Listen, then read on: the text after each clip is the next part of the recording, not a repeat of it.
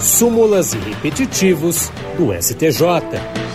E hoje vamos falar sobre recursos repetitivos. A segunda sessão do Superior Tribunal de Justiça estabeleceu que o produtor rural que exerce atividade de forma empresarial há mais de dois anos pode requerer recuperação judicial desde que esteja inscrito na junta comercial no momento em que formalizar o pedido, independentemente do tempo de registro.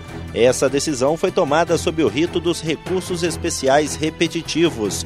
Isso significa que ela vai servir de base para os demais tribunais do país quando julgarem casos semelhantes. O relator dos recursos especiais que representaram a controvérsia foi o ministro Luiz Felipe Salomão. Ele observou que o Código Civil prevê a inscrição do empresário no Registro Público de Empresas Mercantis, ato que, conforme precedentes do STJ, apenas declara a condição de empresário, ou seja, não possui finalidade constitutiva.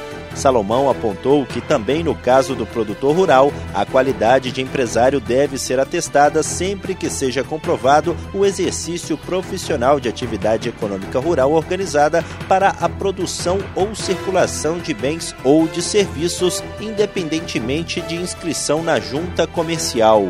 Em relação à recuperação judicial, Salomão destacou que poderá requerê-la o devedor que, no momento do pedido, exerça regularmente as atividades há mais de dois anos.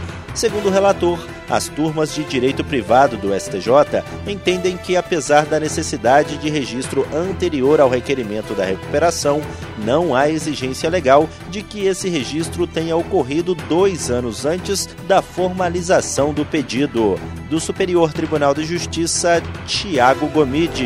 Súmulas e repetitivos do STJ.